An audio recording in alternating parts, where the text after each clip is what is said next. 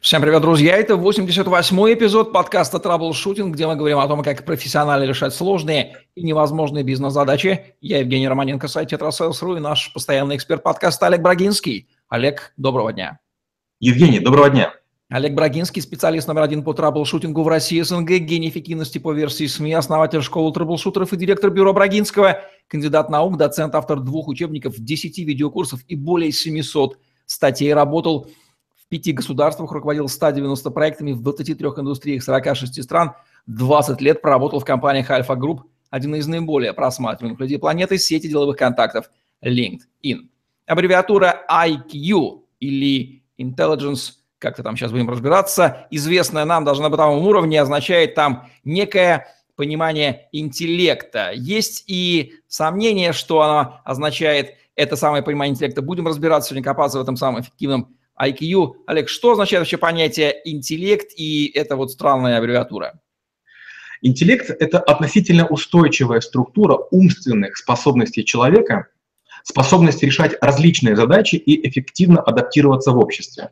Выделяют разные виды интеллекта, каждый из которых является способностью человека решать задачи определенного типа – математические, вербальные, социальные. IQ оно же количество интеллекта, оно же оцифрованное интеллектуальное искусство, оно же показатель живости ума, оно же индикатор напряженности работы мыслительного аппарата человека. Многие считают, что IQ придумали в Америке, кстати, но это не так. В начале 20 века правительство Франции задумало, э, как оценивать умственные способности э, детей. И психолог Альфред Бине создал тест, получивший IQ-тест. И чуть позже, уже действительно в Америке, тест был популяризирован. Примерно сто лет назад армия США начала применять тесты IQ для классификации военнослужащих. Ну и позже IQ-тесты стали использовать университеты и частные компании для проверки живости ума абитуриентов и сообразительности потенциальных сотрудников. И IQ стала аббревиатурой а, с цифрой, допустим, IQ 100 обозначает уровень интеллекта. И если говорят, у него IQ, там, не знаю, 120, это обозначает уже человека выдающегося ума. А насколько эта цифра информативна вообще? Вот верить ей можно? Хороший вопрос. Уровень IQ должен говорить о скорости мыслительных процессов, потому что задания тестов а, выполняются за ограниченный отрезок времени. Но, с другой стороны, это не умение мыслить и не оригинальность мышления. Тестирование IQ сейчас теряет былую популярность, и если чья-то компания его еще использует, ну, мне вас жаль. В школе трэблшутеров я обучаю навыку эффективной IQ, где рассказываю о способах решения входящих в тест задач. Мой IQ недавно, ну, наверное, год назад, тестировал первый канал, определив значение 178 из 180 возможных. Уверен, что они специально занизили, потому что ошибиться в типовых задачах невозможно хоть я и проходил тест три раза быстрее. К чему это все рассказываю? К тому, что научиться проходить тест IQ, ну, это занимает до 10 часов, и у вас тест IQ будет крайне выше среднего. Только если вы неподготовленный человек и никогда об этом не думали, и вам дать тест, в этом случае вы можете продемонстрировать более-менее релевантное состояние своего мозга. Но если вы готовились, к сожалению, вы покажетесь слишком умным. За что обычно критикуют вот эту вот методику определения IQ? Да, критикуют, и я, к сожалению, тоже являюсь там, в какой-то мере критиком IQ э, методики. Большинство людей демонстрируют показатель где-то 180-120. IQ ниже, чем 70, обычно говорит об умственной отсталости, хотя я встречал человека, у которого был IQ 56, и он был на самом деле ученым. 15% людей имеет IQ где-то на уровне 110-120, 7% 120-130, 3% 130-140, а, по-моему, полпроцента выше, чем 140, и 0,1% 156. Как-то я проходил тест на спор в компании, и компьютер присвоил мне диагноз «внеземной интеллект» и сформировал автоматическое письмо в сообщество людей, у которых высокий IQ. Я с этими чудаками пообщался, но так и не понял, чем они занимаются. Видимо, выше моего понимания. А, это какая-то метрика, по которой мы решили друга сортировать. С таким же успехом мы могли бы говорить, что люди роста выше, чем 2 метра 9 сантиметров, это какие-то выдающиеся люди. Или люди, которые прыгают выше, чем, не знаю, там, 2.30, они какие-то уникальные. Это просто еще одна цифра, еще одно измерение человека. А можно ли вообще оцифровать, измерить интеллект? Не претензии ли это разума, как выражался Фридрих фон Хайек? В отношении... Ой, прекрасная фраза. Вы знаете, я же, когда в Киевском политехе работал, я работал на кафедре искусственного интеллекта, и этому много усилий приложил. Ну, я, к сожалению, вышел из этой истории разочарованным. Большинство программ, которые якобы должны были демонстрировать искусственный интеллект, на самом деле решали задачи либо в узком диапазоне, лучше, чем человек, либо использовали метод чуть ли не полного перебора. Поэтому мы так и не понимаем, что такое интеллект. Мы еще настолько плохо понимаем мозг, систему мышления. Говорят, что мозг 11-мерен, а мы пытаемся его трехмерные подходы мерить, поэтому видим только проекции. Нет, с интеллектом пока все очень плохо. Именно поэтому мы не понимаем, что такое интуиция, а как ее развивать. Но об этом мы уже говорили в одном из наших с вами подкастов. Итак, какие ограничения тогда на практическое применение этой методики? Насколько она бесполезна? Чуть менее, чем полностью, как выражаются блогеры? Или все-таки есть какая-то польза от нее?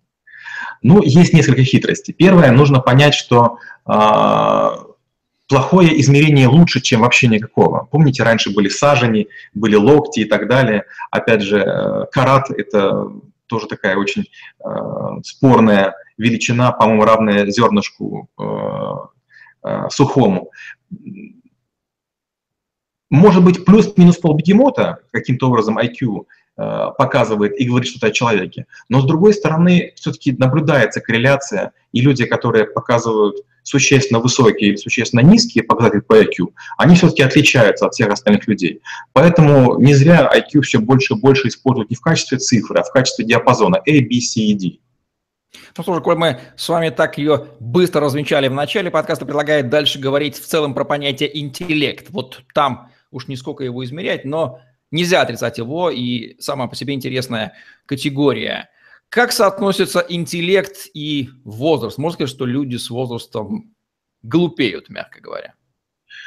Ну, считается, что есть три возраста. Первый возраст 10-12 лет, когда оценивают интеллект. До этого времени считается, что некоторые лобные доли в мозге не развиты, поэтому, мол, нечего оценивать. Некоторые преподаватели каких-то хитрых вузов или хитрых колледжей, которые пытаются тестировать детей как-то очень странно, сложно, наверное, выявляют каких-то вундеркиндов, но, скорее всего, они выявляют людей, детей, у которых чуть более раннее развитие.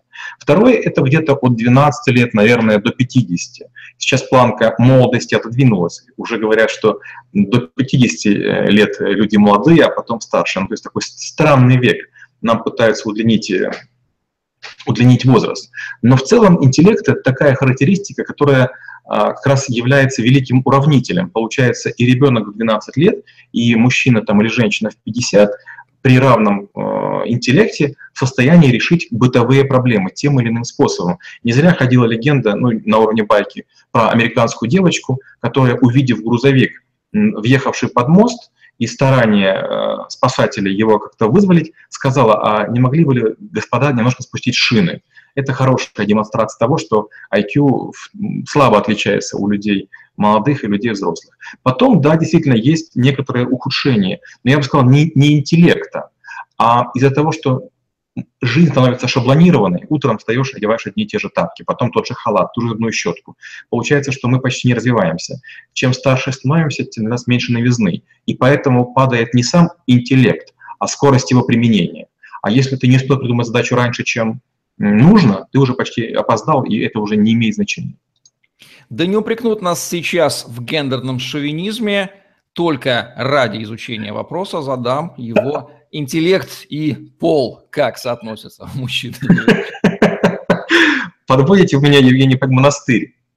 Результаты научных исследований, которые подтверждали бы или опровергали наличие разницы в интеллекте между э, мужчинами и женщинами, довольно противоречивы. С одной стороны, есть некоторые книги, авторов которых называют сексистами, которые рассказывают о том, что есть разница. Но, с другой стороны, гораздо больше книг, где говорится о том, что гены, наследственное строение мозга, социальное, культурное окружение, воспитание и уровень образования влияют на, на уровень интеллекта. А, я боюсь соврать, но, по-моему, где-то в 1974 году вышла книга «Психология половых различий». А, авторы изучили что-то больше двух тысяч статей, материалов, книг и исследований и пришли к выводу, что утверждения об интеллектуальном различии между полами, они не обоснованы. Но, с другой стороны, недавно я читал одну из книг, и там было сказано следующее, что единственное эмпирически подтвержденное различие между мужчинами и женщинами – это задача на пространственное мышление, с которым мужчины в среднем справляются лучше. Правда, есть один нюанс. Автор тоже был мужчина у этой книги. Интеллект это скорее врожденное или скорее приобретенное? Может ли родитель повлиять на интеллект ребенка и может в ту, в положительную или в отрицательную сторону, даже если ему он пришел в этот мир гением, например? Ну, есть, как часто говорят, новость хорошая и новость плохая. Ученые, да, действительно знают, что на влияние и функционирование мозга оказывают две трети из 20 тысяч генов или примерно 15 тысяч генов. И причем известны конкретные гены – а, одноточечная мутация в которых влияет на IQ. Мутации в гене SNAP25, который отвечает за развитие связи между клетками мозга, связаны с повышенным или пониженным IQ. Гены определяют уровень э, интеллектуального развития человека, правда, на начальном этапе. А вот с возрастом а, люди могут нагнать а, вот этот гандикап, могут э, ускориться. И э, говорят, что где-то к совершеннолетию только 20% интеллекта зависит от генов. А в зрелом возрасте это, это влияние почти исчезает. В детстве на развитие интеллекта влияет гораздо больше факторов. Дети ведь постоянно учатся, и их IQ меняется. И чем старше человек, тем меньше становится влияние внешних факторов, и тем яснее становится генетическая обусловленность уровня интеллекта. Опять же, вот такое есть исследование, не знаю, верить ему или нет, Объясню почему. Просто его часто приводят в качестве аргумента, но других исследователей, исследований нет. Говорят, что от отца к дочке передается интеллект, и если отец умный, то будет умная дочка, а вот по женской линии не передается. Чуть раньше была идея о том, что от э, деда к внуку по, э, через поколение передается э, интеллект, и от э, бабушки к дочке к внучке. Но, опять же, слишком мало исследований. Для каких видов деятельности, родов занятий нужен высокий интеллект, а в каких видах деятельности он, наоборот, будет мешать? Ну вот при всей своей очевидности ответ, наверное, будет банален. А, бизнес, наука, исследование, наверное, написание каких-то шедевров текстовых или графических, интеллект, наверное, нужен. А, опять же, для создания искусственного интеллекта не нужен, наверное, там, где задачи больше относятся к коммуникации состраданию или где э, работы связаны с высокой ритмичностью. Я думаю, высокоинтеллектуальному человеку будет тяжело водить трамвай или м, другое рельсовое средство, или выполнять какую-то работу на конвейере.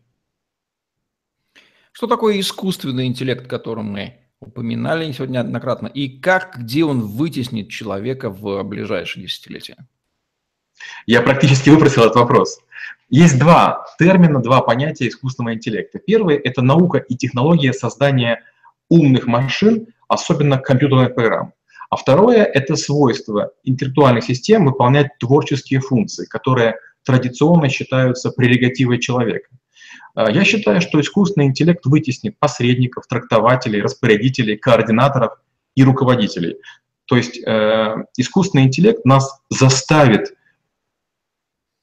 знания не сформулированные разместить в компьютерные базы знаний и в компьютерные облака, и мы лишимся прерогативы утаивать что-либо от а, окружающих или от коллег. Как связан IQ и эмоциональный интеллект или EQ, о котором у нас с вами будет отдельный выпуск? Ну вот я тоже надеюсь, что с вами будет отдельный выпуск, выпуск, где мы подробнее поговорим про эмоциональный интеллект. Но оба коэффициента считается, что связаны непрерывно и оказывают значимое влияние на, на нашу жизнь. Размышлять о важности эмоций э, в жизни человека ученые начали э, ближе к концу 20 века, когда стал очевиден кризис рационального и промышленного мышления. Впервые термин «эмоциональный интеллект» упомянул, по-моему, году в 90-м Питер Салуэй в одновременной публикации. Это такой научный журналист, который, э, по сути, популяризировал этот, этот эм, термин. Согласно выводам Селуэя, главным фактором успешной личности человека является интеллект, а эмоции задвинуты незаслуженно на второй план. Но теперь якобы человечество осознало, что эмоциональный интеллект важен, и теперь важно быть не только умным, а важно еще быть и равновесным, иметь и высокий IQ, и высокий EQ. Наблюдается ли корреляция между уровнем жизни, экономическим развитием страны и интеллектом ее населения?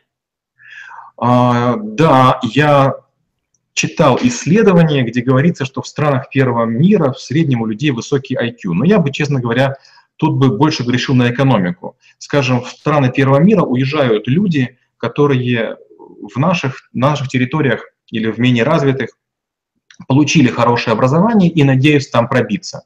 То есть интеллект утекает, это с одной стороны. А с другой стороны, интеллект сбегает. Люди, которые не смогли в странах первого мира устроиться, а, они сбегают в менее развитые страны, становятся здесь топ-менеджерами, то есть улучшают свой уровень жизни за счет того, что снижают притязания по уровню комфорта. Взрывоопасная тема, тем не менее, задам вопрос особенности национального или даже расового интеллекта. Верны ли мифы о том, что некоторые нации интеллектуальнее других или даже расы? А, опять же, важно понимать, что часто даже великие ученые спонсируются какими-то корпорациями. И я бы сделал отсылку к книге Ричарда Лина «Расовые различия в интеллекте. Эволюционный анализ». А, эта книга, среди прочего, оправдывает изгнание аборигенов Австралии, убийство и, и индийцев, э, индейцев в Америке Северной и вывоз э, рабов из Африки. И говорится, что есть расы, которые предрасположены к более низкому интеллекту. Но я бы сказал так, давайте будем осторожнее, будем говорить э, не, не о расах, а, например, о монголах. У монголов до сих пор феодализм, и поэтому некоторые вещи, про которые мы с вами говорим сегодня запросто, для них будут непонятны, нам они покажутся тупыми. Но в своей среде э, они будут нормальны. Помните, по Эйнштейн говорил, если мы будем судить э, рыбу по ее э, способности лазать по деревьям, она окажется непроходимо тупой. Также и здесь. Когда человек из асфальтной среды пытается мерить по там, IQ фермера, ему он кажется не очень хорошим. Но с другой стороны, попробуйте, чтобы этот человек выжил, там, не знаю, неделю в лесу, ему никакой IQ не поможет.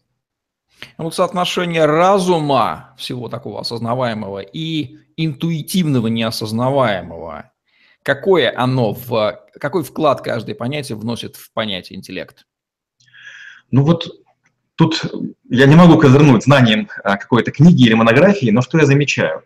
Люди, которые больше развиваются, больше знают, более опытны, бывали в большем количестве стран, делали больше проектов или каких-то ситуаций, обычно более интуитивны. Я сторонник того, что интуиция – это следствие натренированного мозга, то есть э, насыщенного интеллекта. Кстати, о книгах. Как чтение книг влияет на развитие интеллекта? Достоверно неизвестно, но мне очень хочется, чтобы влияло. Я понимаю, что чтение книг гарантированно влияет на начитанность, на энциклопедичность, а вот влияет на, ли на интеллект, я хотел бы оставаться в счастливом неведении или в счастливом заблуждении, что таки влияет. Как вы думаете, как прослушивание подкаста «Траблшутинг» с Олегом Брагинским влияет на интеллект зрителей и слушателей?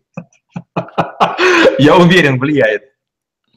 Общение и коммуникация, живая имеется в виду, как она сказывается на интеллекте? Человек часто заблуждается. Заблуждается, потому что видит мир однобок. Вот прямо сегодня, торопясь на подкаст, я ехал с таксистом, вроде приличная машина, аккуратно одетый человек, и вдруг он заводит нестандартную какую-то речь. Он говорит, боже мой, как же я талантлив. Я думаю, он балуется. Потом думаю, может, кого-то цитирует. Он говорит, вы представляете, вот за что не возьмусь, все получается. Одно, второе, третье. И, по сути, он хвастался своим интеллектом, тем, что он многое умеет, и своей коммуникабельностью. А я думаю, ну, если ты такой вот интеллектуал и такой эмоциональный, может, ты понимаешь, что я терапевт, может, просто быстрее поедем. Как обучение различным навыкам влияет на интеллект? Кажется, что навыки, они могут быть каркасом, они могут быть ступенькой, ступеньками лестницы к высокому интеллекту. А, мы, когда говорим про интеллекте, мы различаем два вида знания.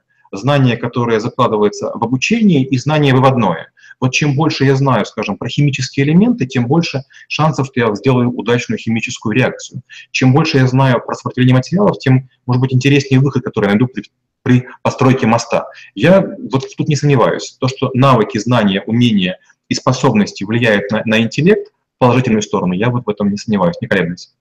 Есть ли специфические отрасли деятельности или среды, где явно скапливаются низкоинтеллектуальные люди, потому что им там удобно, понятно, комфортно, интеллект туда лучше не соваться. Не поймут, мягко говоря. Ну вот опять же, мы с вами сейчас идем в такую опасную, опасную зону. Вы не поверите, но вот из того, что я читаю, из того, что наблюдаю, обычно люди, которые склонны к простоте и земле, обычно имеют невысокий интеллект. Даже вот э, это будет, может быть, даже слегка жестковато воспринято, даже люди религиозные, священники и так далее, они читают священные тексты, они трактуют какие-то книги пыльные, многолетние, но они во многих странах отрицают лечение таблетками, они отрицают пользу электричества, они э, отрицают диагностику, томографию и так далее. Э, есть прямо такие опасные секты, которые не допускают врачей, учителей, электриков на своей территории. И вот, честно говоря, вот стремление к простоте и вот, знаете, такое сопротивление прогрессу обычно вокруг себя скапливает людей, которые э, имеют не очень высокий интеллект. Они живут на уровне притч, на уровне баек, на уровне каких-то языческих верований и говорят, что нет, матушка природа, если сказала утонет, значит утонет. А круг спасательный не приходит им в голову. Степень сомнения в своих знаниях. Известно, что проблема человечества от того, что умные постоянно сомневаются, а дураки во всем всегда абсолютно уверены. Где-то они во многом и побеждают. Вот степень сомнения в своих знаниях – это признак высокого интеллекта? И да, и нет. Если это умеренное сомнение, это нормально. Если вы сомневаетесь в слове и смотрите в словарь, если вы сомневаетесь в формуле и проверяете справочники, если вы не уверены в своем выводе и спрашиваете коллегу или известного эксперта, это нормальное сомнение. Но просто говорить «я знаю, что ничего не знаю», цитируя Сократа и смотря сериалы, вот это лукавство. Сомнение может быть активным и пассивным. Активное – это когда вы боретесь Э, с прорехами в своем интеллекте и их заполняете, интенсивно штопаете. А вот пассивное, когда вы наслаждаетесь тем, что говорите другим, да, я понимаю, что я несовершенен. Есть даже такие чашки, помните? А, чашка такая помятая, и написано «Nobody is perfect». Никто не совершенен. Давайте дадим несколько вредных советов, как загубить свой интеллект с самого детства. А, ну давайте, хорошо. Стресс, наказания физические, неприятные люди – снотворные, антидепрессанты, пассивное курение, многозадачность, нехватка сна, жевательные резинки, сахар, фтор, йод, алкоголь, наркотики, зависимости и привязанности психические, ожирение, совещание и губная помада, потому что часто в губной помаде есть следы свинца. Ну что же, все женщины, наши зрительницы, сейчас на нас точно ополчались. Впрочем, они знают про губную помаду гораздо больше, чем мы. Я думаю, что это не является секретом. Ну и теперь рекомендации хорошие, настоящие, как же работать со своим интеллектом, чтобы он увеличивался. Хорошо, давайте. Путешествия, культура, наблюдательность, чтение, интеллектуальные игры, обучение, физические упражнения, особенно командные виды спорта, сон, фрукты, овощи, рыба, кроме тунца, в ней тоже много, много свинца. Иностранные языки, программирование. Ну и, конечно же, отказ от политических СМИ и подкасты Евгения Романенко. Интеллект женатых мужчин и неженатых. Есть ли какие-то наблюдения здесь? Пришел мне в голову вопрос. Правда скажу, не знаю. Но вопрос жесткий. Даже, наверное, если бы знал, могу сказать, что не знаю. Искренне не знаю, и я этому рад. Ну что же, примем ответ от Олега Варгинского. Что нужно добавить в финал? Какую вишенку на торт про это удивительное понятие интеллект? Я бы сказал коротко. Интеллектом не нужно гордиться. Интеллект нужно использовать. Слушай, потрясающе. Вот такие вот рекомендации, соображения по поводу того, что такое эффективный интеллект или IQ, развенчание мифов от об IQ от Олега Брагинского в подкасте «Траблшутинг», где мы говорим о том, как профессионально решать сложные невозможные бизнес-задачи. Ставьте лайк, подписывайтесь на YouTube-канал, чтобы не пропустить новые интересные видео с вашими любимыми экспертами. Остается пожелать развития интеллекта не только вам и вашим детям. Что для этого делать, вы знаете. Всем удачи, всем пока. Спасибо и до встречи через неделю.